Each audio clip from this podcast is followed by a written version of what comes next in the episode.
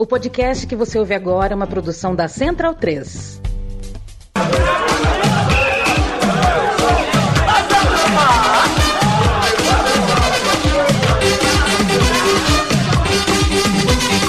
Zamina mina, mm -mm, waka waka, eh eh, zamina mina sangalewa, anawam ah ah. Zamina mina, eh eh, waka waka, eh eh, zamina mina sangalewa, anawam ah ah. Zamina mina, eh eh, waka waka, mm mm, zamina mina sangalewa, anawam ah ah. Zamina mina, eh eh, waka waka, eh eh, zamina mina sangalewa, anawam ah. Bem-vindo e bem-vinda, amigo e amiga da Trivela e da Central 3. Quem tá ao vivaço com a gente já ouviu até um pouquinho de prosa aqui antes. Quem não tá ouvindo a gente gravado em forma de podcast já tá ligado. É assim que a gente faz em mês de Copa do Mundo. Todo dia, sete da noite, a gente conversa ao vivo, depois a gente pinga no seu tocador preferido. Uh, com a hora, hora e pouco de conversa mundialista. Acabou a fase de grupos. FIFA, pelo amor de Deus, faça com que não seja com que não tenha sido o último dia de grupos de quatro numa Copa do Mundo. Não façam isso com a gente. A última rodada foi bem legal, porque a gente não teve nenhum grupo com 6-6-0-0. Todo grupo teve lá o seu charme, teve o seu coração partido. É, muitas cenas emocionantes. Hoje a cena dos coreanos esperando o jogo acabar foi uma cenaça e é dia de pós-jogo do Brasil. Eu me chamo Leandro Amin, estou lá de Bruno Bonsante, Leandro Stein, Felipe Lobo e Matias Pinto. A seleção brasileira ficou a um gol da Suíça de uh, ficar em segundo do grupo, de cair para segundo do grupo. E aí choveriam críticas uh, em relação à escolha de poupar jogadores. Uma escolha que não é bem escolha. O Brasil é, é, é um pouco obrigação em uma tabela que faz você jogar sexta noite e segunda noite num lugar uh, como o Catar. É, o fato é que é, foi foi no aperto, teve, teve o seu aperto no fim, só não foi um aperto muito maior porque a seleção da Suíça não tinha muito o que fazer também, não tinha como buscar esse gol, porque estava naquela situação. Se faz o gol, vira primeiro do grupo, se não faz o gol, fica em segundo do grupo, se toma um gol, sai da Copa do Mundo. E a Sérvia estava dentro do campo de ataque da Suíça porque também precisava do seu gol. Aí a Suíça não foi atrás desse gol, mas ficamos pendurados por um golzinho só. Foi um aperto, Felipe Lobo. Boa noite. Boa noite. Foi, foi mesmo um aperto e é, eu não sou muito catastrofista, assim, no sentido de que é, a derrota é ruim e tal, mas assim, no fim não fez nenhuma diferença e acho que não dá para tirar grandes análises de um time inteiramente reserva também. É, acho que é, é, era parte do risco e era um risco assumido quando você coloca, assim como a França, coloca o time inteiro reserva, improvisado até, né, no caso da França. É, e acho que o que eu acho que fica de ruim desse jogo é, é a má impressão de quem entrou no jogo, principalmente, é, porque entrou mal, né? É, então muita gente, muita gente eu não digo, mas algumas pessoas tinham uma dúvida sobre talvez o Everton Ribeiro ser uma opção na ausência do Neymar. Eu achei que ele entrou muito mal em campo. Ele e o Pedro pareciam. É... O Pedro, acho que nem dá para falar muito, porque os centroavantes do Brasil é, nessa Copa estão recebendo muito pouco a bola, né? É, o, o, Gabriel no primeiro tempo só recebeu a bola quando ele veio quase no meio campo tabelar com o Rodrigo, né? Então esse, esse é um problema, acho que, do time titular também. É, mas o Everton Ribeiro, acho que havia uma expectativa dele conseguir fazer algo mais, né? Tentar mostrar que pode ser uma opção, mas ele parecia. É, o pessoal diz que tem gente que ouve aqui nosso podcast no velocidade 1,5, né? É, ele parecia que o jogo. Parecia que o jogo estava em velocidade 1,5 e ele entrou em velocidade 1. Então, assim, ele tomou uma jantada do zagueiro na primeira bola que ele recebe ali dentro da área. Ele vai tentar aquele cortezinho dele, que é muito eficiente normalmente mas é isso, né? Copa do Mundo é outra parada e ele deu um cortezinho ali que ele foi jantado pelo zagueiro, né? É, o Pedro, na chance, na única chance mesmo que ele teve, é, virou mal, né? Tava é, desconexo ali. É, então eu achei que as más notícias é, são esses jogadores que entraram. O Bruno Guimarães entrou muito mal mas é, ele tinha entrado bem no jogo contra a Suíça, né? Então Sim. acho que não dá para também falar que descartar o cara para o resto da Copa, porque nesse jogo ele jogou mal, porque ele jogou bem mal mesmo. E acho que a péssima notícia para o Brasil, essa é muito ruim, é a lesão do Alex Telles. Porque se Vamos for uma disso. lesão, se for uma lesão séria, é, que tire ele da Copa, por exemplo, o Brasil vai ter problemas, porque nós já estamos com o lateral esquerdo, é, o, o Alexandre machucado, pode ser que ele volte, né? Há uma expectativa que ele volte em breve, se não, é, talvez já na segunda, mas é, provavelmente ele volta nos próximos dias. E, e, essa é uma condição que, se não tiver nenhum dos dois laterais esquerdos, vai ser um problema. Vai ser um problema. Deixa eu só é, fazer o carimbo da voz dos senhores aqui. Matias Pinto, você tem um jornal é, de circulação nacional no Uruguai. Qual é a manchete? Manchete.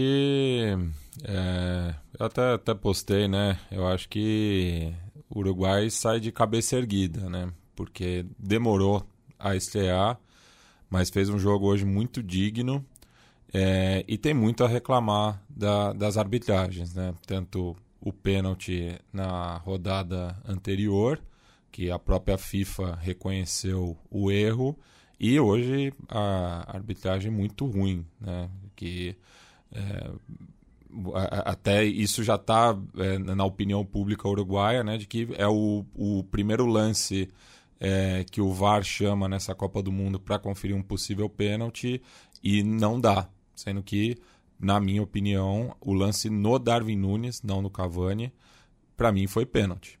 Teve, teve um, um, impacto tão grande quanto o pênalti de Gana. Ambos foram conferidos pelo VAR e acabou sendo né, é, o Uruguai eliminado no, no, em outros critérios de desempate porque tinha empatado com a Coreia do Sul no saldo de gol, é, que acabou sendo decisivo né, para, para não avançar. Mas é isso. O Uruguai só estreou na terceira rodada e pagou né, pelo, pelos erros é, anteriores. A gente pode falar dos pênaltis e também do choro. Eu dizia eu que aritmética, mas é, a gente pode falar do Soares e pode falar uh, de Gana que perde um pênalti mais uma vez. Que loucura! É, tem bastante história para a gente contar. Leandro Stein, boa noite, sua manchete. Bom, são dois recados, né? Um é FIFA Opa. vá, FIFA vá a merda, né? A ideia de grupo com três seleções, Por essa favor, Copa. Né? Obrigado, Destino. Obrigado, Destino, que ofereceu é, tudo isso. E eu não me lembro de uma Copa do Mundo que chegou em rodada final é, tão aberta e com jogos paralelos tendo toda essa, essa trocação de situação, né? Muitas vezes chegava numa rodada final com um confronto direto e aí concentrava a emoção mas com esses duelos paralelos, principalmente como aconteceu no grupo E ontem, né, que foi aquele, aquela loucura, aquele, aquele ranger de dentes quando a Costa Rica conseguiu virar contra a Alemanha, é bastante simbólico. E, e outro recado é para quem fica falando, ah, é, o nível técnico dessa Copa do Mundo tá ruim. De fato, não, não tá dos melhores, mas pô, olha a emoção, olha a quantidade de surpresa, Olha a quantidade de história que está rolando dentro de campo, num país até que é insosso para render histórias fora de campo, né? E, e, algo que a gente discutiu internamente na Trivela. Olha o que está acontecendo em todas essas partidas, essas surpresas, essas zebras que nem conseguem se, se consumar. É, quando eu vejo um jogo de futebol, não quero ver necessária. Assim, é, é óbvio que é legal ver um, um jogo bonito, mas eu quero ver essa imprevisibilidade. E nesse sentido, a Copa do Mundo está entregando muito, está entregando emoção e está bem legal de assistir. E tá difícil até de escrever. Se desligar depois de um Uruguai e Gana e ter que escrever o texto, vocês não imaginam como é difícil. E é, ainda em cima de tudo isso que, que você disse, né, meu xará, e, e que eu concordo, na minha posição de host aqui, eu tenho que saber também é, sentir a temperatura dos temas. Numa condição normal, de temperatura e pressão, a gente passaria 35, 40 minutos falando de seleção brasileira. Só que o jogo hoje foi um jogo que a gente não tem como falar, não tem por que falar 40 minutos tendo outras histórias. A gente pode falar do daqui para frente, pode falar um pouquinho do jogo. Eu vou começar com você, bom, eu quero te ouvir é, sobre o jogo, sobre lesão. A seleção brasileira contratou, é, convocou quatro laterais de ofício, mais o Militão, e três tiveram lesão. É, e não são lesões que você. Não é uma pancada que você viu, que dá para enxergar como foi a do Neymar. Né? São lesões mais ou menos. É, machucou. Né? Hoje o Alex Telles subiu de cabeça e machucou. É, não são aquelas lesões que o Galvão Bueno gosta. O, lesão, o Galvão Bueno gosta de ver a torção, para ele poder explicar, né? Olhando para a TV, fazer o público ver o que aconteceu. São lesões que realmente não. É, o que eu quero dizer com isso são lesões que meio que não dá para evitar. Né? Aconteceram. É, e eu não sei como é que o Brasil vai jogar segunda-feira, uh, né? Se o Alexandre não tiver condição, nem o Alex Telles, enfim.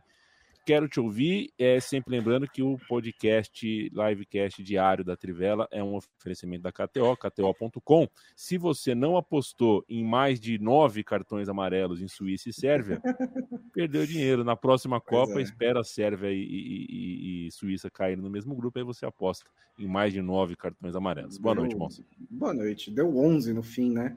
E o amigo do Stein não, não foi amarelado, né? A Sérvia tem sete é. amarelos mas o moço saiu no começo do segundo tempo.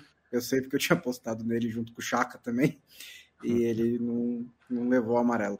É, assim, a minha sensação, brincando um pouco, é que quando o Tite convocou o Daniel Alves, ele meio que desafiou o destino, né? E o destino foi cruel com a seleção brasileira, porque machucou todos os outros laterais esquerdos e agora fica difícil realmente é, montar esse time. É, eu acho que esse jogo da, dos reservas da seleção brasileira Primeiro que eu vou evitar tecer grandes teses com base é, em um jogo com reservas e que tinha uma, uma seleção brasileira já classificada. Né? Beleza, correu um risco ali de ficar em segundo lugar, mas ainda assim foi um risco pequeno e casual. Né? Eu não acho que é, a decisão do Tite pode ser contestada pelo resultado final. Concordo com você que até pelo calendário e também porque tem um monte de gente pedindo passagem, né? É um elenco muito qualificado do Brasil e ele não fica menos qualificado por causa da derrota para Camarões. Até porque, coletivamente, assim, é, o Brasil poderia ter chegado à metade do segundo tempo ganhando por 3 a 0 2 a 0 né? Acho que é, o Brasil criou chances, o Brasil jogou para ganhar de Camarões. Acho que a questão é que, individualmente, algumas peças é, não corresponderam. O Lobo já citou Bruno Guimarães, Pedro, é, Everton Ribeiro. As atenções estavam muito voltadas ao Daniel Alves e acho que ele foi ok. Acho que também mostrou que se ele for titular nas oitavas de final e o som cair em cima dele, o Brasil vai ter problemas. É, em outras, outros encaixes, o Brasil vai ter problemas. O que não é novidade, né? Eu não esperava também que o Daniel Alves do nada chegasse na Copa do Mundo aos 39 anos e fosse um super lateral defensivo. Então é, é, é esperado e está dentro dos planos do Tite que não está dentro dos planos, né? É como montar essas laterais se você não tiver os dois laterais esquerdos. É, o Danilo pode jogar na esquerda, ele já fez isso, acho que já fez no Manchester City, inclusive. Então, se o Danilo volta, ele pode ser uma opção na esquerda, e aí quem que joga na direita pode ser o Daniel Alves, pode ser o Fabinho, que já foi lateral e que já jogou de zagueiro e que pode fazer essa função também. É, pode usar, como o Lobo mencionou num grupo aí, o famoso improvisa o volante, né? Que é o que a gente sempre faz ali no futebol manager quando o cara é expulso. Pode tentar esse tipo de improvisação. O Brasil não tem variação treinada para três zagueiros, então é um pouco mais difícil, por exemplo, entrar com o, Bren, com o, com o Bremer ou com o Militão ali na direita, pelo, pelo lado. Então, assim, é, é uma questão, né? O Bremer é canhoto, eu acho, né? Não, nenhum zagueiro é não, é canhoto. Não é canhoto, tá.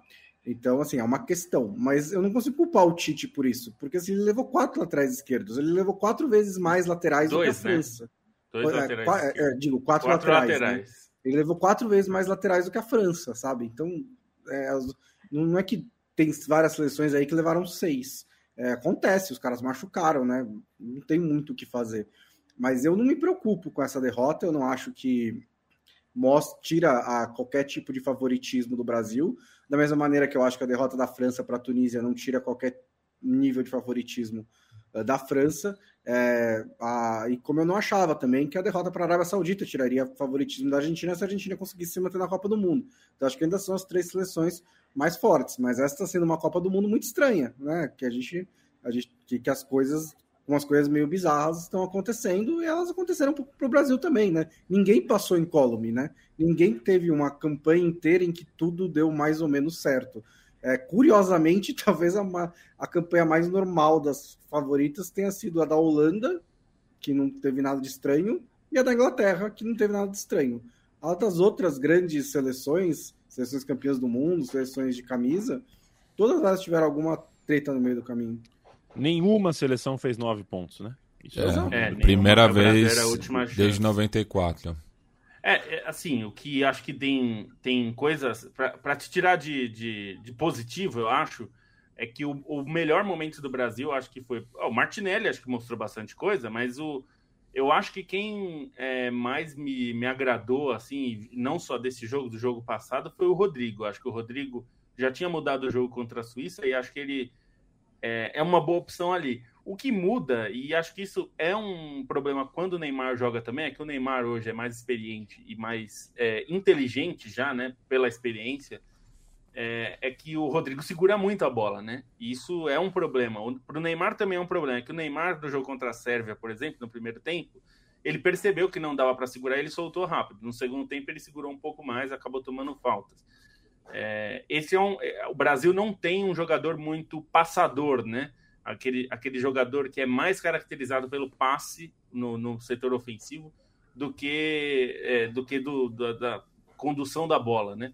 O Brasil tem muitos jogadores de conduzir a bola, né? O Anthony Martinelli, é, o Rodrigo Neymar, é, o Rafinha, o Vinícius, todos eles, o Gabriel mesmo, o Gabriel talvez menos até, né?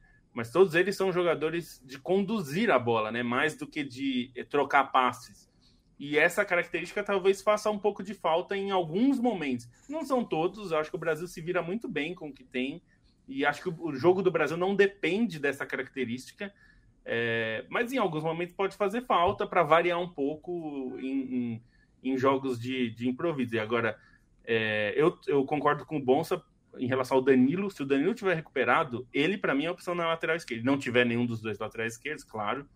É, o Danilo jogou algumas vezes na, na, Juventus de lateral esquerdo. Aliás, na Juventus ele jogou de todas, né? Ele jogou como lateral direito, lateral esquerdo, como zagueiro, um dos três zagueiros, como zagueiro na linha de quatro.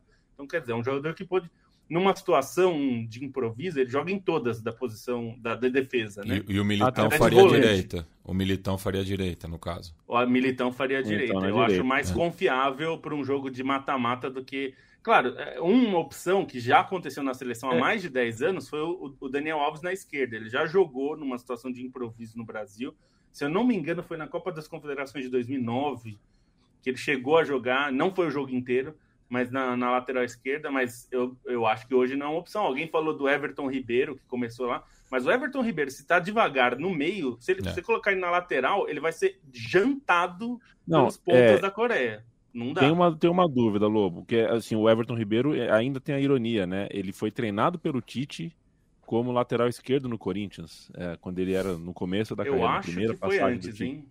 Na, na, ah, primeira, sim, na primeira passagem, Tite, é. não, não, na Mas ele era reserva, né? É, não, era um menino vindo da base como lateral e aos poucos é, foi... Tanto, tanto é que é, foi pro agora... São Caetano depois, né? É. Exato. Sem zoar, eu boto o Martinelli ali antes do Everton Ribeiro. Não, não, Everton Ribeiro não, não dá. Na condição Agora, ele não que, é. Né, não o que é me preocupa, Lobo, é, é porque é, na hipótese de da gente jogar com Marquinhos na esquerda, vamos colocar o Marquinhos na esquerda e refaz a zaga.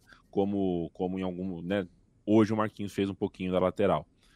É, isso eu não faço. Isso eu não faço, porque eu acho que assim, tá dando tão certo o Thiago Silva e Marquinhos. Sim, eu também acho. E, porra, fazer um remendo para tirar, desfazer essa dupla para fazer um remendo na lateral esquerda, é, é, é, essa eu descarto. E ao descartar essa opção, eu eu vou precisar rezar para o pai Vavá trazer o Danilo para jogar segunda-feira mesmo, porque realmente é.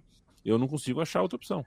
É, eu acho que aí, e, e, falando o que o Bonza disse, né? Eu, eu, falei num grupo que a gente está, de uns amigos nossos, de eu, se numa situação de treino, agora que é, não vai ter muito tempo para treinar, né? Mas eu talvez testaria, se for preciso, se não tiver nenhum lateral, se o Danilo não puder, se os dois esquerdos não puderem, eu testo o Fred, porque é um jogador que sabe marcar e, é, e, jogar na linha de defesa, você tem que saber primeiro marcar, né?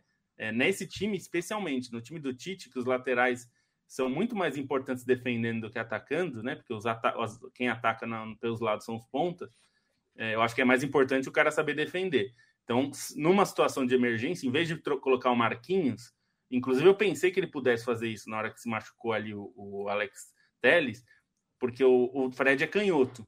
É, parece uma bobagem, mas não é assim, porque os nossos zagueiros não são treinados para serem laterais, né? Na Itália, por exemplo, os laterais, aliás, os zagueiros quase todos treinam nas laterais também. Então, você vê muito, é muito comum os zagueiros italianos serem improvisados nas laterais. A gente não faz isso no Brasil. É, é muito raro um zagueiro ter capacidade ou pelo menos ter costume de jogar na lateral. Então, eu não faria isso pelo que você falou, porque se você joga o Marquinhos para a esquerda, você mexe em duas posições, né? Você mexe no miolo da zaga e você mexe na lateral. E eu achei que o Marquinhos ficou muito desconfortável na lateral, muito.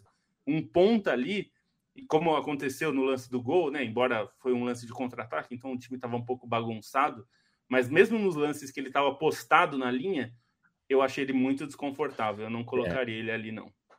E a gente ainda tem pela frente times com a característica, né? Você, o Bonsa disse sobre o som, uh, que puxa vida, né? Uh, fustiga, testa todo o lateral do planeta.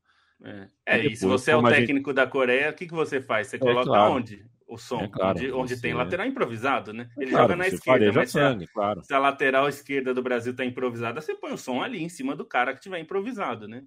Exatamente. É, e depois tem o Perisic, provavelmente nas quartas de final, caso passe, que também é outro jogador que testa o lateral.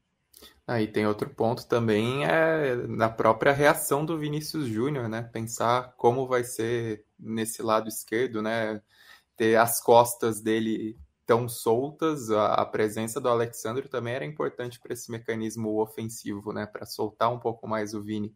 Obviamente que ele é um jogador que cresceu bastante nesse, nesse trabalho de marcação, né? Pensando no que ele faz no próprio Real Madrid, mas assim, você ter essa vulnerabilidade na lateral esquerda talvez contenha ele também nesse tipo de resposta, né? Quero mandar um abraço para o Lucas Nogueira, para o Paulo Giramundi, por Marcelo Batista, tá aqui, fala do contra-ataque da Coreia do Sul. A gente vai falar daqui a pouquinho disso. Aliás, é bom você estar com um abraço para você, Borgonov. É, viu, Marcelo? Porque quando o Japão perde para a Bélgica num contra-ataque que não precisava dar, como foi em 2018, né, a gente falou muito da inocência do time japonês. Era o último lance, o jogo ia para prorrogação. Por que, que deu aquele contra-ataque para a Bélgica?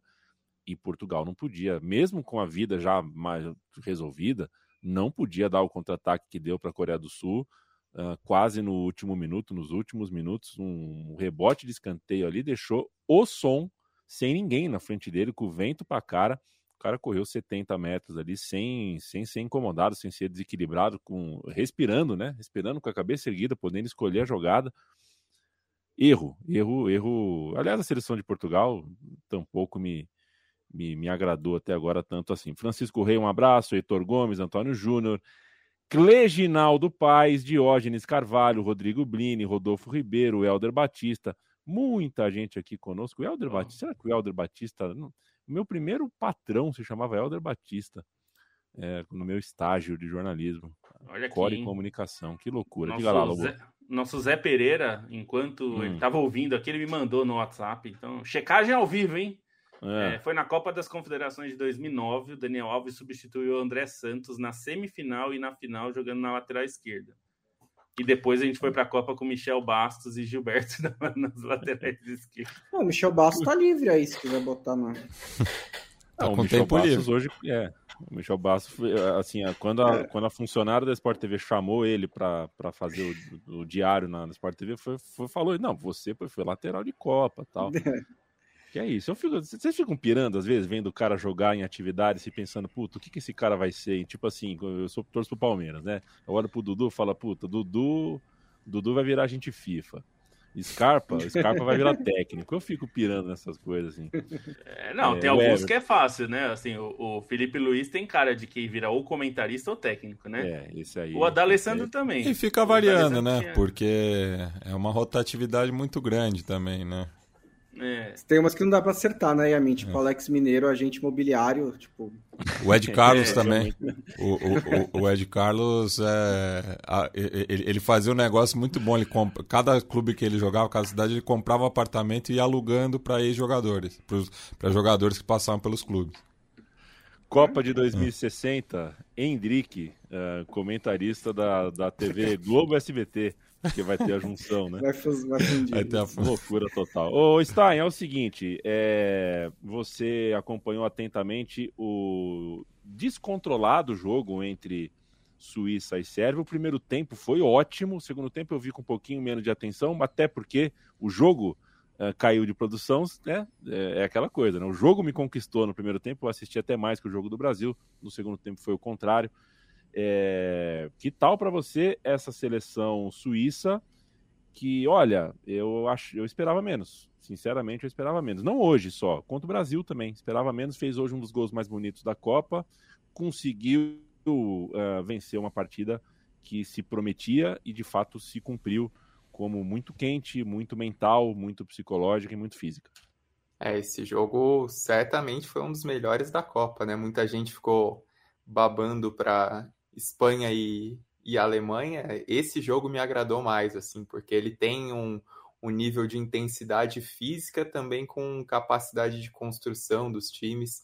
Obviamente foi um jogo de muitos erros defensivos, né? Dá para perceber pelos lances dos gols, mas nesse nível de tensão e também de, de embate de vontade dos caras, é, foi muito bom. Primeiro tempo, dos melhores 45 minutos dessa Copa.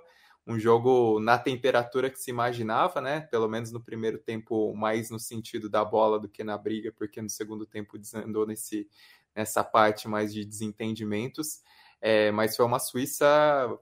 Gostei muito da maneira como conseguiu construir seu jogo, né? E como é, aproveitou os momentos de desatenção da Sérvia, aproveitou uma Sérvia que entrou com a, a escalação que todo mundo pedia para o começo da Copa, né? Com Vlahovic recuperado, fazendo a, a, dupla com Mitrovic, com Tadic na armação, Sergei Milinkovic-Savic é, mais recuado no meio campo. Era a formação da Sérvia que muito se pedia mas que foi bastante vulnerável na defesa, né? Os três zagueiros lentos acabaram expostos e aí funcionou muito bem a chegada da, da Suíça pelos lados do campo, né? O Rubem Vargas foi muito bem, mas o que o Shaqiri jogou num jogo em que era para ele, né? Num jogo que se pedia para o Shaqiri, ele correspondeu é, como em seus melhores momentos, mesmo em queda física, marcou um gol sem provocação dessa vez, só pedindo silêncio para as vaias, mas também no, no lance do segundo gol ele parece um imã, né, em que atrai três jogadores da defesa da Sérvia e permite a abertura para o cruzamento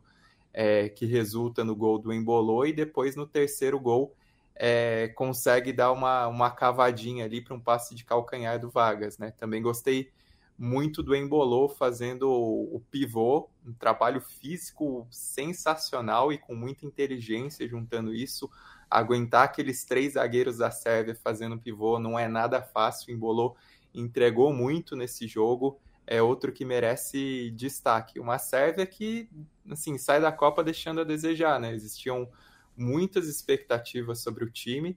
É, até acho que das, das três atuações assim, o primeiro tempo contra o Brasil está entre os o segundo melhor 45 minutos do time, porque esses 45 minutos contra a Suíça, os iniciais foram melhores. Foi um time que teve capacidade de reação, né? Porque a Suíça abriu o placar e aí a Sérvia consegue essa reação, consegue fazer 2 a 1 mas era um time com lapsos de concentração, com problemas de exposição na defesa, e aí no segundo tempo, quando a Suíça consegue o terceiro gol logo de cara, a Sérvia tem muita dificuldade para responder, né? Um time pesado que ficou cansado, que já tinha problemas físicos e que teve as substituições foram minando esses caras que você esperasse que, que pudessem decidir, né? Sai primeiro o Vlahovic, depois sai o Sergei Milinkovic-Savic, depois sai o Tadic, e aí você perde alternativas o Stojkovic também acho que foi mal nas substituições, porque ele não, não fez nada de tão agressivo, né? Ele manteve mais ou menos a formação, trocou seis por meia dúzia e não estava dando certo. E aí foi um time que no final precisava de uma virada porque o empate era da Suíça, mas não tentava nem direito um chuveirinho para o Mitrovic, que ainda marcou um gol. E aí o segundo tempo descambou para as brigas, né? Para o Chaka se desentendendo, para a distribuição de cartões, para é, o banco querendo pra, partir para cima do Chaka. Foi um jogo que não deixou de ser confuso nesse sentido, mas na bola mesmo a Suíça sobrou, mereceu essa classificação. E pelo que vem jogando, Portugal tem que tomar muito cuidado, né? Porque a Suíça mostrou mais do que Portugal nesse, nessa fase de grupos. É, eu, eu, senti o jogo da Sérvia muito penso pela esquerda, né? Tipo, é, parecia que era a única válvula de escape, enquanto que a Suíça acho que ocupou melhor todas as faixas do campo, né? E acho que a Suíça fazia uma transição melhor também. Acho que a, a, a Suíça começou com uma rotação maior, não à toa. É, faz o gol primeiro, apesar de que a, a Sérvia ia tentando controlar o jogo com a posse de bola, né? Era um, um choque, né, de estilos, mas a, a Suíça acho que entrou mais ligada do que a Sérvia. Até porque acho que no caso é, sérvio era uma coisa que é, permeava todo o elenco, né? No caso da, da Suíça era mais localizado, né? E mas achei que, o, que eu, alguns caras compraram. Não, o embolou uma, umas compraram. horas ele tava meio de guarda-costas. Não, sim, eu, eu, acho que compraram a briga, mas era muito mais pela pilha que o, o, o Shaqiri e o Chaka colocaram, principalmente o, o Shaqiri, né?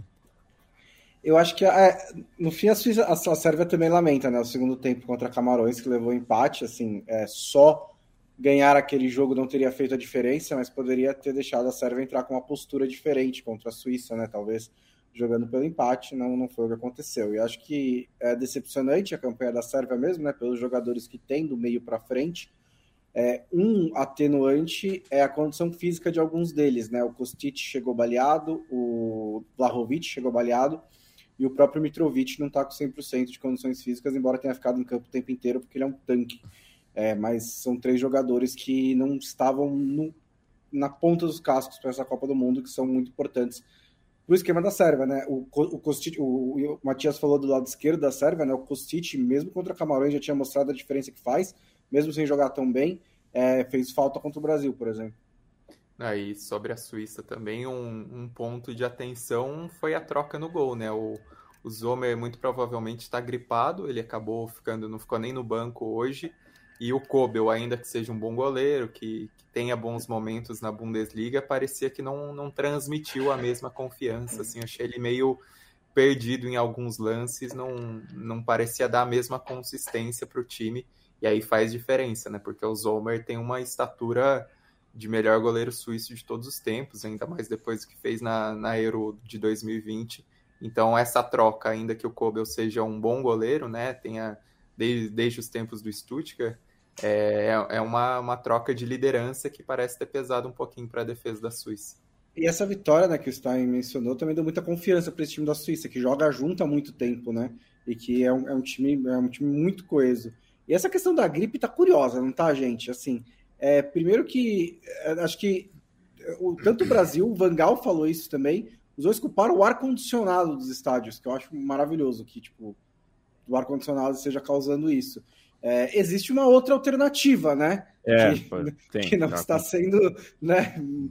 Eu tenho muito, medo de falar aqui e cair a live, eu não sei. exatamente. Não, é, impressiona, é, mas... né? Impressiona que é. isso não seja, não seja, não haja uma desconfiança. Na verdade, eu tenho certeza que há desconfiança. É, existe é um trabalho de não, é, quando você só sabe aquela máxima de você só está doente quando você vai ao médico.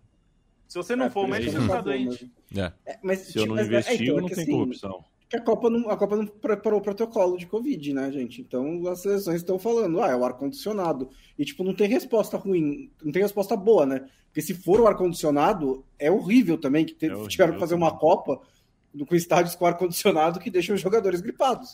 Oh, Isso é uma e, parte e, também inconveniente e, na organização. Eu, eu, eu fiz cursinho no Objetivo da Paulista, né? Era ar-condicionado no talo de manhã, você saía meio-dia na Paulista com aquela ilha de é. calor, tinha o choque térmico, né? É, é, é, é, assim, não, não, não descartamos essa possibilidade, mas tá estranho, realmente. É, o que me, me incomoda é, o... não testarem, né? Tem que é, testar. Então, então é. se não tem, se, se não Você... é, não é Covid, testa aí e prova que não é, pô. Você passou no cursinho da Paulista, Matias? Eu passei no vestibular depois, né? Ah, no vestibular, cursinho, é. perfeito, exatamente. Assim. A Suíça, então, causou boa impressão. A Suíça vai enfrentar Portugal e outras das epifanias de quem, né, a gente fica olhando a tabela, né? Marrocos pode pegar Espanha, depois Portugal, depois Senegal. É... Olha que tabela, né? É tabela para abrir um fronteiras invisíveis do futebol aí para mais de metro, muito, muito bom.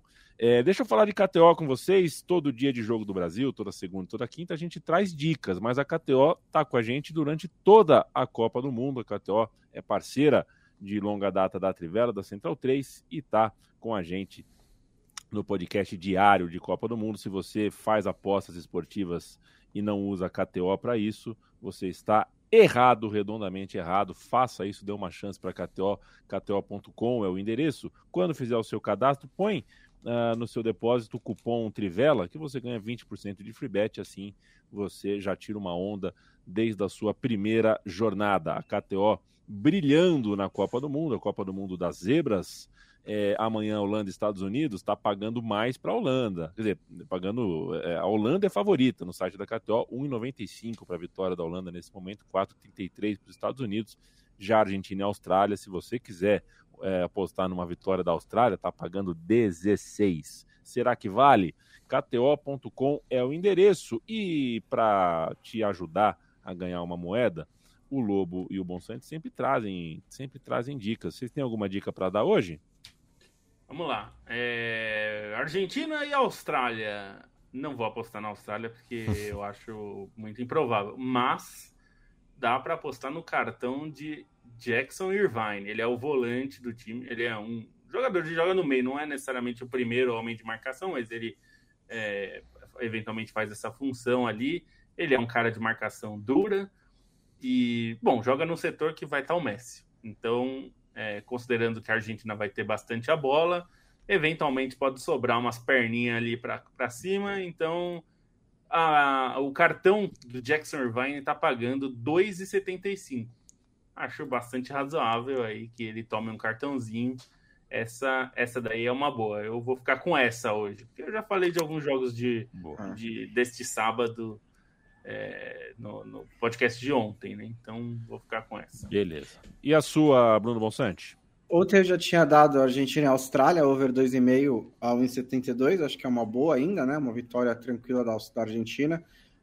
Pode ser que seja 2 a 1 também, né? Já que essa Copa é doida, pode ser que seja 3 a 0 para a Austrália, eu sinceramente não sei mais. É, ontem eu também falei da, da Coreia do Sul, um empate contra Portugal, e essa entrou. E hoje acho que um gol dos Estados Unidos contra a Holanda tá 1,60 e é só um gol.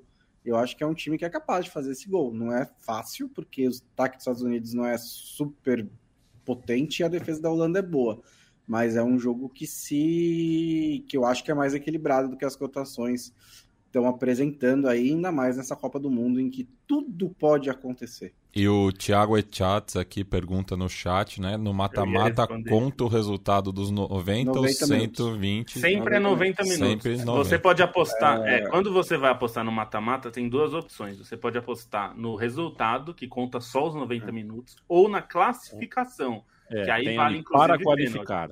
Isso. Para qualificar. Uma, é, é, é, um, é diferente do basquete, por exemplo. No basquete, não importa o jogo, se você vai em over ou under ou qualquer desempenho, a prorrogação conta. No futebol não conta. É não 90 conta. minutos. Perfeito. KTO.com. Entra lá, tire a sua onda, é, componha a sua aposta preferida, pesquise sempre e, óbvio, aposte para se divertir, não aposte aquilo que você não pode uh, perder a site de apostas serve para você tirar uma onda, para você brincar, não para você fazer conta de, de, de, comprometer as suas contas do mês. Um abraço para Lucas Gomes, pagou um cafezão aqui para gente, Vitor Cover, evangelista, valeu demais, obrigado, Vitor, inclusive fala que é o podcast com maior amor ao futebol. É, esses caras amam muito futebol mesmo, viu? Esses caras amam muito futebol, gostam mesmo da coisa, e eu também gosto demais. É, só, gente... Posso responder? Oi, desculpa, já pode terminar. Não, agora, agora, agora vai. Já, já, já deu o caminho, assim, né? Agora vai. Não, é porque o José Roberto Leite Júnior perguntou é. aqui é, qual foi a última Copa que nenhum time chegou aos nove pontos. 94 foi a última Copa. Foi 94. Nenhum time fez ganhou os três jogos da fase de grupo. Que era com 24 seleções, então era menos grupos, era menos mais chances também. Menos chances, né? Então tem essa, tem essa coisa a favor. Hoje, com oito grupos, você ter ninguém fazendo nove pontos realmente é notável. Fazer o registro de que Kosovo uh, é filiado à FIFA, né? Sim. Kosovo é. é filiado à FIFA. Então agora, agora que acabou a participação da Sérvia na Copa do Mundo, é, pode pegar aquela fotinho que tem da bandeira sérvia no, no vestiário da Sérvia com Kosovo anexada é, e tomar alguma providência. Porque ou Kosovo é parte da. é filiado da FIFA ou não é ou respeita ou não respeita. É, mas não é não, não, não, é reconhecido pela ONU. Aí que, que é, a, é. é a grande treta, né? São poucos Brasil, países. É. é. o Brasil não reconhece. O Brasil não reconhece. Poucos países, inclusive, reconhecem Kosovo como uma nação Exato. soberana. E é por isso que eu estou fazendo essa provocação, porque se a FIFA reconhece, reconhece. Né? Não dá para reconhecer o time de futebol e não o mapa. Né? Sem falar. E, é doideira. E a gente teve o precedente da, da bandeira do Irã, né? Assim, que isso me parece um pouquinho mais grave até do que. É verdade. Né? É verdade. Senhores, é, o Matias Pinto no começo do programa já falou sobre, sobre arbitragem. Vamos falar de Uruguai, tá, Matias? É, eu acho inevitável que um jogo que tem três lances de pênalti e os três, uh, a decisão final é para o mesmo time, é inevitável que, que haja confusão, que haja burburinho. Achei que o Cavani cavou muito bem o último pênalti. Eu punha na cal. Eu punha na cal. É, mas não acho que é pro VAR chamar. Mas acho que são dois lances muito difíceis. Um lance eu tenho, tenho convicção que a Britagem acertou. Os dois lances são muito difíceis. O pênalti para Gana, eu no VAR também não chamava, se vocês querem saber. Que tem a questão de impedimento, aí já, já tá com a mão na massa mesmo, chama para ver. O Rocher não pega no atacante, o atacante pula antes. Eu não daria o pênalti, mas enfim. Confusão, confusão, confusão. O fato é que o Uruguai esteve perto do 3 a 0 o 3 a 0 que poderia dar uma outra vida, pro, pro, pro, né? faria o Uruguai estar vivo nesse momento.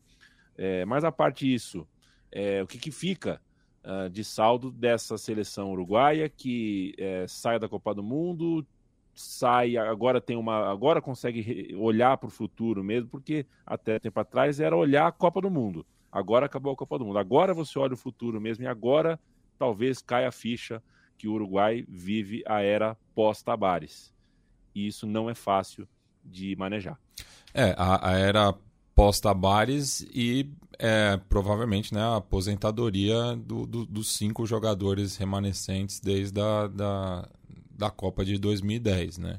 Então já acho que a escalação de hoje já aponta para esse futuro mesmo, né? Porque é, do, do 11 inicial, acho que só o, o, o Soares é, não estará presente em 2026 caso o Uruguai se classifique, né? Porque você já tem ali uma espinha dorsal, principalmente no meio, né? Com o Valverde, o Betancourt, enfim, o Peliste, o Arrascaeta, os dois laterais, a dupla de zaga, eu acho que uh, talvez o, o Araújo né, é, entre no lugar do, do Coates, enfim, mas é, tam, também acho que o Coates ainda tem mais um ciclo mundialista, né? Ele que é, acaba surgindo um pouco depois né, de 2010, é titular na conquista da Copa América, enfim. É, então, é, a, a, escalação de hoje eu acho que fazia sentido, né? Pensando é, no, no ataque de Gana, né, na velocidade de Gana. É, é, mesmo se fosse uma linha de três, eu acho que ia ficar muito difícil para o Godin, até porque já estava bastante extenuado né, depois do, dos outros dois jogos. É, e o Uruguai tirando né, o, o, o, lance do pênalti, sofreu muito pouco né, com, com o ataque de Gana, acho que conseguiu neutralizar bem. O, o Betancourt estava fazendo mais uma boa partida, eu acho que ele foi o jogador mais regular positivamente é, nessa fase de grupos, acabou saindo no final do primeiro tempo, dando lugar para o Vecino. É, e o, o, elemento do, do, do De Arrascaeta, né, que acho que era mais cobrado aqui no Brasil do que no próprio Uruguai, é, porque, enfim, ele nunca foi um protagonista né, da seleção uruguaia, mas hoje eu acho que foi o grande jogo dele pela Celeste. Né? Um jogo para guardar na memória, no qual ele chamou a responsabilidade, fez dois gols com muito faro, né? o segundo um golaço, é, e é, por pouco ele não leva o Uruguai à classificação, daí muito por conta da, daquilo que a gente já tratou no começo do programa. Né? A, impressionou também o, o, espírito de luta do Soares, várias bolas assim que É, eu achava que ele não ia alcançar, né? A bola que sobrava, ele foi lá, pegou. É, teve um lance até que ele recupera uma bola quase é, no escanteio e dá um, um rolinho no, no, no, marcador e briga pe pelo escanteio, enfim. Foi um, um, jogo brigado do Soares, não foi tão, tão técnico, né? Mas foi um jogo é que lembrou o, o, o, o espírito dele que não não apareceu nas duas outras partidas, né? E mesmo que respeitou Cav... o legado, né? Respeitou pois é. o legado dele mesmo. E mesmo o Cavani, eu acho que entrou bem também, né? Entrou ligado, mesmo com toda a polêmica envolvendo ele e o Alonso, né? Ele que foi o jogador mais vocal em relação às críticas ao treinador é, e também, né? Criou chances, né? Criou oportunidades, é, mas acabou por uma é, infelicidade, né? O Uruguai volta para casa após o terceiro jogo. É, eu acho que o, o, o, o, problema principal do Uruguai foi ter deixado para jogar só no terceiro jogo, né? Assim, porque é, ficou claro que não é só uma questão de escalação, embora seja uma questão de escalação também. Acho que essa foi a melhor escalação, embora ainda não seja perfeita, né? Porque ainda, por exemplo, o Pelistre de novo não fez muita coisa. Você pode ter, você podia ter o Valverde pela direita, numa linha de quatro no meio campo, que é como ele está jogando mais no, no, no Real Madrid, mas entrou o Arrascaeta. Isso acho que já ajuda, não só pelos gols, né? Mas você vê que quando a bola chega no Arrascaeta, é, sai alguma coisa um pouco mais diferente. Não é só a chegada na, na, na, área. E eu achei até que depois do gol que ele perde contra Portugal, né? Que ele tenta dar uma cavadinha, o Alonso ia falar: você tá fora agora. Porque já não estava escalando antes, acho que eu vou escalar agora. Mas não, ele foi, foi titular e foi muito bem.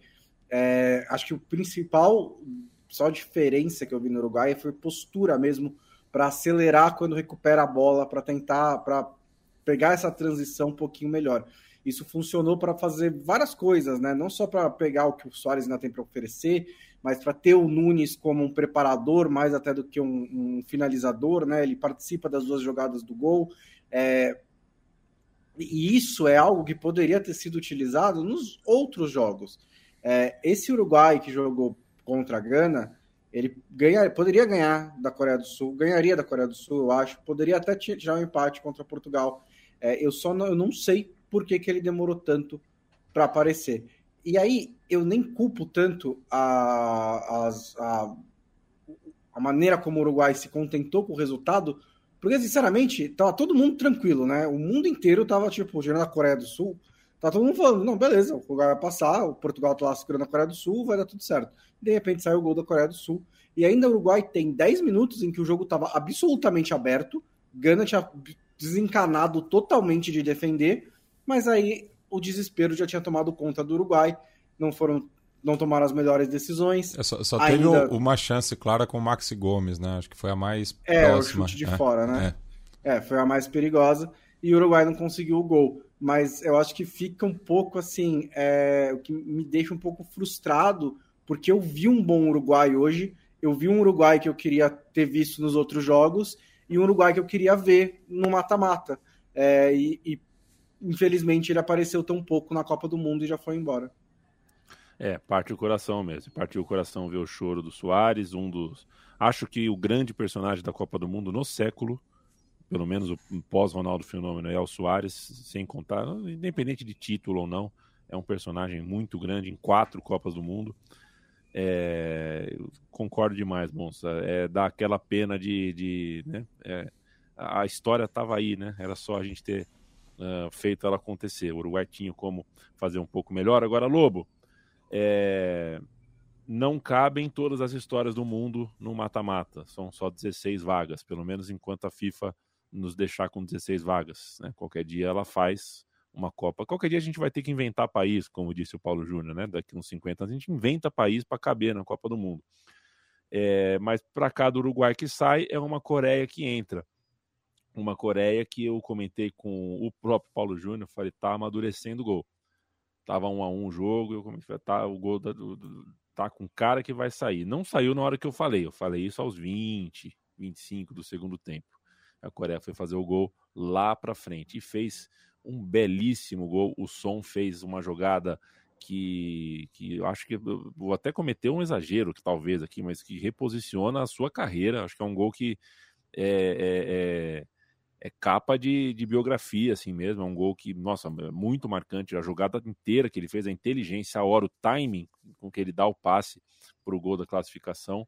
Mas o time não é só ele, é, me parece um time fisicamente muito forte, um time que é, é, tem uma estatura alta, né? Assim, compara com o Japão, por exemplo, outro time uh, oriental que tem semelhanças táticas não tem semelhanças, eh, de repente, né, nesse ponto de vista eh, da altura, né? É um time alto, então é um time que não sofre tanto em bola aérea.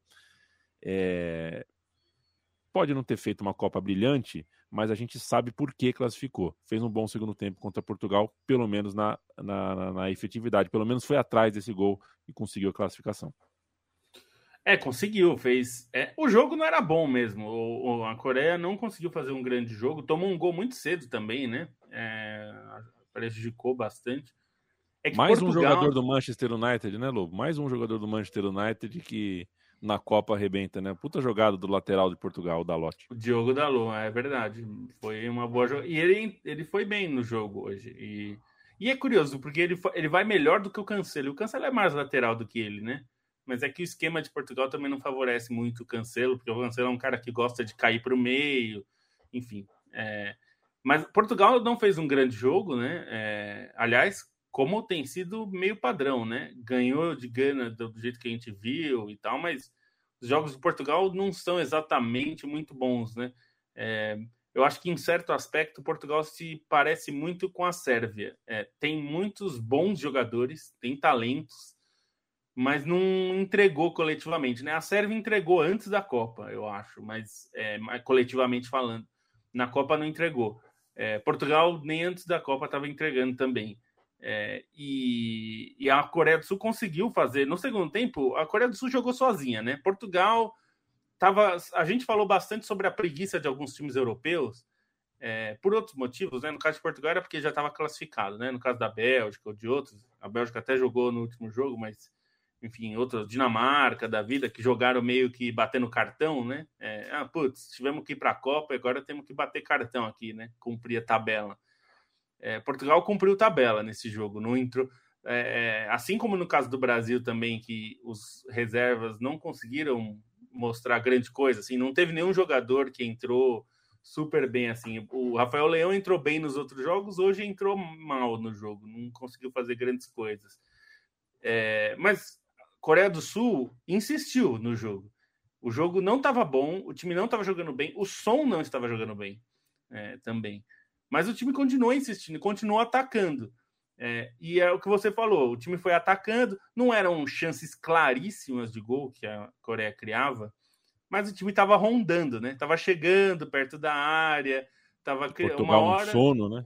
Portugal com sono, a bola passando ali, né? Às vezes ninguém conseguia finalizar a bola sobrava, alguém batia, o som bateu uma bola que a bola sobrou ali na entrada da área, ele bateu, foi perigoso.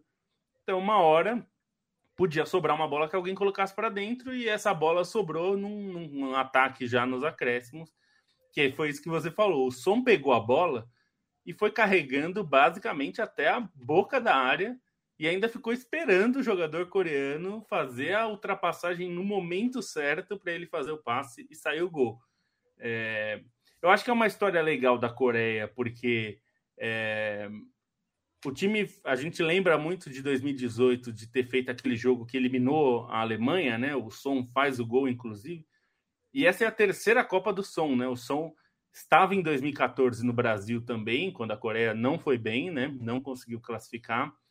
E, e pô, é, é, desde que ele chegou, né? A, a, desde que ele entrou na, na Coreia, a Coreia não tinha classificado para as oitavas de final, né? E ele até deu declarações às TVs é, sul-coreanas depois do jogo, é, justificando o choro, né? Porque ele caiu em prantos depois que acabou o jogo, né? Antes até de saber o resultado de Portugal, eles acompanharam num celularzinho ali, né? Não foi uma cena dessas curiosas, mas ele já antes, antes mesmo disso ele já estava chorando e ele falou que foram lágrimas de alegria porque esse era um sonho dele e a gente sabe quanto ele se esforçou, porque ele se machucou em novembro, né? Ele teve uma lesão na cara, né? Teve uma fratura no rosto. É, não foi uma fratura grave, mas foi uma fratura. Uma fratura no rosto é sempre delicada, né? Sempre coloca o jogador em certo risco. Por isso que ele está jogando com a máscara. É, ele não jogou uma grande primeira fase, é, embora ele tenha sido o ponto focal do time em vários momentos, o que é absolutamente natural. Mas a gente até falou, o Bonsa falou na rodada passada que é, o time não criava chances dele finalizar, né? Sendo que ele é um finalizador é, muito bom com os dois pés, né? Ele finaliza bem com a esquerda e com a direita, de média, de longa distância, de curta distância, e o time não criava para ele finalizar, né? Mas não precisou, porque dessa vez ele carregou a bola e ele fez o passe. Então é esperar para ver o que vai acontecer na, na, na, nas oitavas, mas como você falou, o Cho, que é o centroavante, que hoje é, não, fez, não conseguiu fazer gol, fez o gol, é, fez dois gols contra a Gana, é um cara grande, é um grande, cara corpulento. É, daqueles centroavantes que enchem o saco do zagueiro. Ele, inclusive, ele está sendo muito bem avaliado nessa Copa por times europeus. Ele ainda joga na Coreia, né?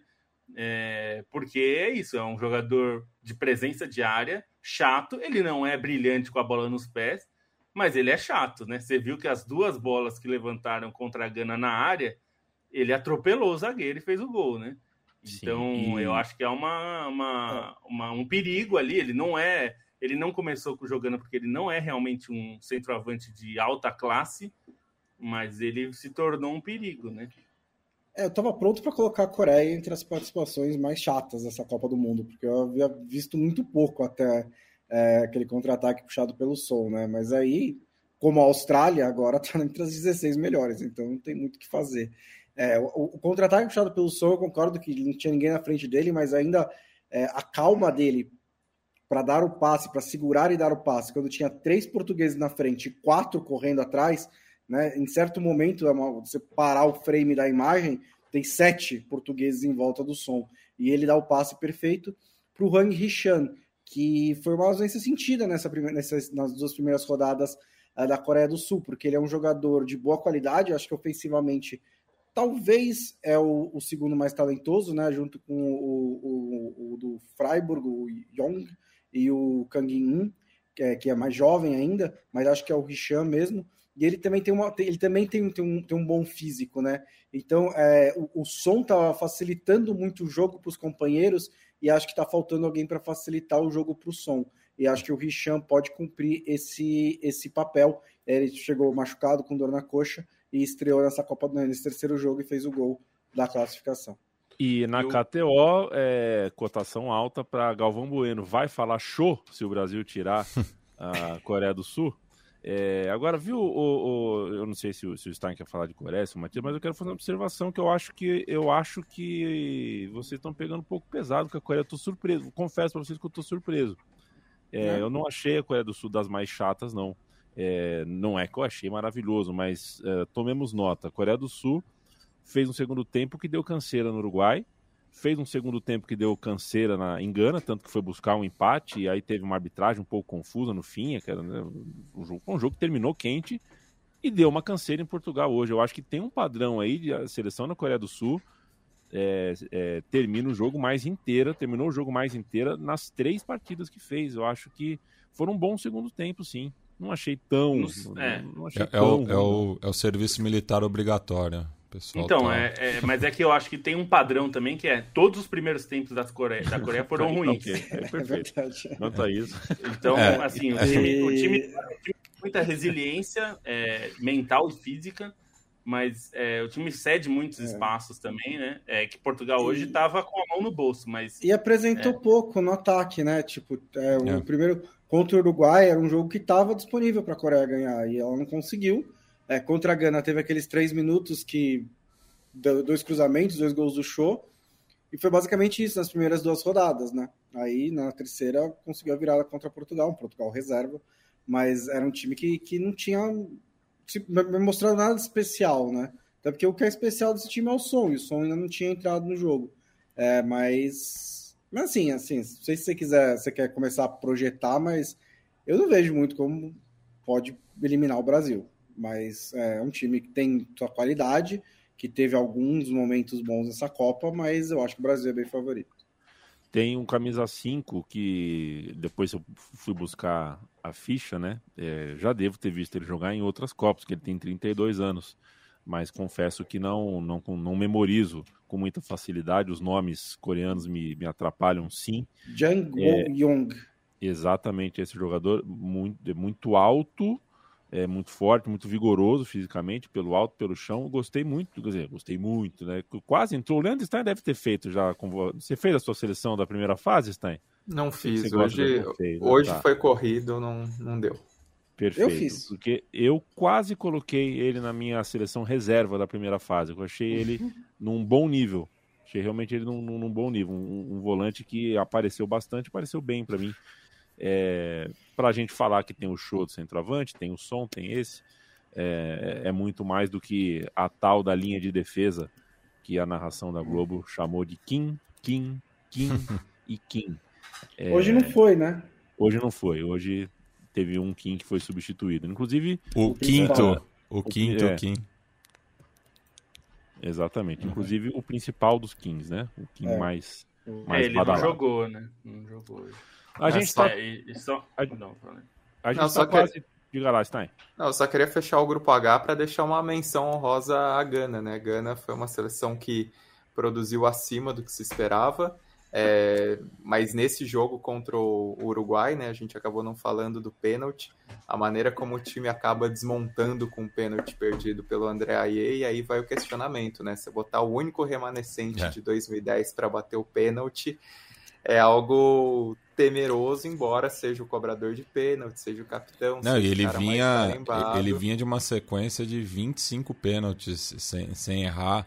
E é, é, é até assim, quando o, o árbitro confirma o pênalti, rola aquele bololô e os, os, outros jogadores isolam ele dos uruguaios, né? Ele fica ali com a bola, é, pensando, mas foi muito mal, né? Telegrafou pro, pro Rocher. É. É, um pênalti bem, bem mal batido. Aliás, é, e ainda... a, Gana, a Gana depois disso desmontou mentalmente, né? O time e assim, Gana acho que nessa Copa eh, mostrou qualidade técnica. Eu gostei do time de Gana, a, a qualidade com o trabalho com a bola de Gana. E aí o Kudos acaba saindo como talvez desses 16 times eliminados, talvez o, o melhor jogador da Copa que se despede mais cedo, né? Dá para falar ainda do, do Cano, do Laiduni, talvez, do Ener Valência, mas tem esse, esse espaço Kudos era um cara que, se durasse um pouquinho mais, poderia ser, sair muito bem com o prêmio de revelação da Copa. Né? E, e, de Gana, é. eu gostei bastante do Sulemana, que entrou é, depois do intervalo, que fez uma fumaça ali, drible muito fácil que, que ele tinha, né? bagunçou ali o setor direito da defesa do Uruguai. E uma. Para fechar aqui da, sobre a Coreia do Sul, a Coreia do Sul teve hoje titular o Lee Kang-in, é, ele é um jogador que teve algumas instabilidades na carreira, ele tem 21 anos só, é, mas é sempre bom lembrar que ele esteve naquele Mundial Sub-20 que a Coreia foi finalista, perdeu da, da Ucrânia em 2019, e ele foi o grande nome do torneio, né? Ele foi um, um, um jogador que chamou muita atenção. Era muita gente lembra do, dos nove gols do Haaland que né, foi nesse é. mundial. É, mas o craque desse Mundial foi o, o Lee Kang-in, e ele é, é, é, um jogador que hoje foi titular, ele tem sofrido na carreira, mas ele é um cara que pode ser um, um destaque da Coreia para os próximos anos, né? Ele está é, hoje no Mallorca, uhum, é. mas, enfim, é um jogador... A principal estabilidade dele foi ter caído no Valência, né, coitado? Que é um tipo, time que é, é instável por si, né? É, exatamente. No Mallorca, nessa temporada, ele está bem. Falando em instabilidade, a notícia no Uruguai, aliás, na, na, na TIC. Eu gostei é do que, gancho, viu? Eu adorei. É que Marcelo Bielsa será o técnico da seleção uruguaia a partir de 2023, segundo a, a TIC é, da Sports. Da... Torneio tá de competências. De, tá aí um giro de 180 graus, hein, Matias? Pois é. é eu, eu, eu achava que depois da, da, da experiência Daniel Passarella não vinha outro treinador cruzando o charco ali. É, mas, enfim. É, mas é o Bielsa, né? Também. É o Bielsa, não, mas, vai rolar Bielsa uma loucura. Seleção, Bielsa em seleção é, é algo mais divertido e no, tem mais no, chance no de Chile, dar certo que em clubes, né? No Chile foi muito é. bem. Foi muito bem no Chile. Se o Bielsa for mesmo para o Uruguai, eu divido as contas com o Matias, a gente vai morar em Montevidéu e, não vai perder um jogo, vai fazer uma faixa vinho e assado para competir com assado e vinho e vai para os jogos do Uruguai cantando músicas assim. Em 1950 foi o Gigião, é o nosso uruguaião. É brincadeira. Com a botina, né? Tem que, Tem botina. É, Aliás, recebi uma. uma... A, nós recebemos na Trivela uma uma mensagem de um ouvinte que ficou muito bravo com a nossa crítica à torcida verde e amarela. É, porque não, porque eles não nasceram patrocinados, eram caras que faziam, e eu, eu respondi para ele que entendo, legal que eles tiveram a iniciativa e tudo mais, porém eles continuam não sendo donos da arquibancada, né? É. Então, é, é, ele fez várias críticas a como que alguém pode apoiar a torcida organizada hoje em dia. Bom, torcida... eles Opa. são uma torcida organizada, né? A torcida verde e amarela quer ser isso. É que eles não são exatamente, mas enfim, é só para dizer que assim, eu entendo as críticas a, quem faz crítica à torcida organizada, mas eu não gosto da crítica quando é tem que acabar a torcida organizada. É isso, isso daí o, o é um pouco. É, não é assim que funciona, porque senão, se a gente for olhar só para as coisas ruins, a torcida a verde e amarela aí, é, foi um é. pouco não existe autoritária, não existe, né? Não, é não assim existe que... maneira de você proibir pessoas de se juntarem e se organizarem para torcer para um time de futebol. É. Não existe. Não, pelo menos não no Estado democrático. Então, tipo, é, a não ser que eles defendam e... ideias é, antidemocráticas. Né? Não, não nasceram patrocinados, mas hoje são patrocinados. E eu sei. Eu, eu, eu, é eu, Cantam, inclusive, né? Tem um não, cântico deixar com, lá, com marca. deixar é. pra lá, mas eu sei o que muito desses, das lideranças dessa torcida pensam sobre alguns temas que, inclusive, uh, uh, que inclusive poderiam morar no Catar. Uh, o que eles pensam da vida casa muito com, com o que o Catar prega. É, mas o, o, o, a parte de tudo isso, sabe, o, o Lobo, para a gente não esticar muito, é porque estamos estourados é, a questão de se, se achar parte da solução quando se é parte do problema.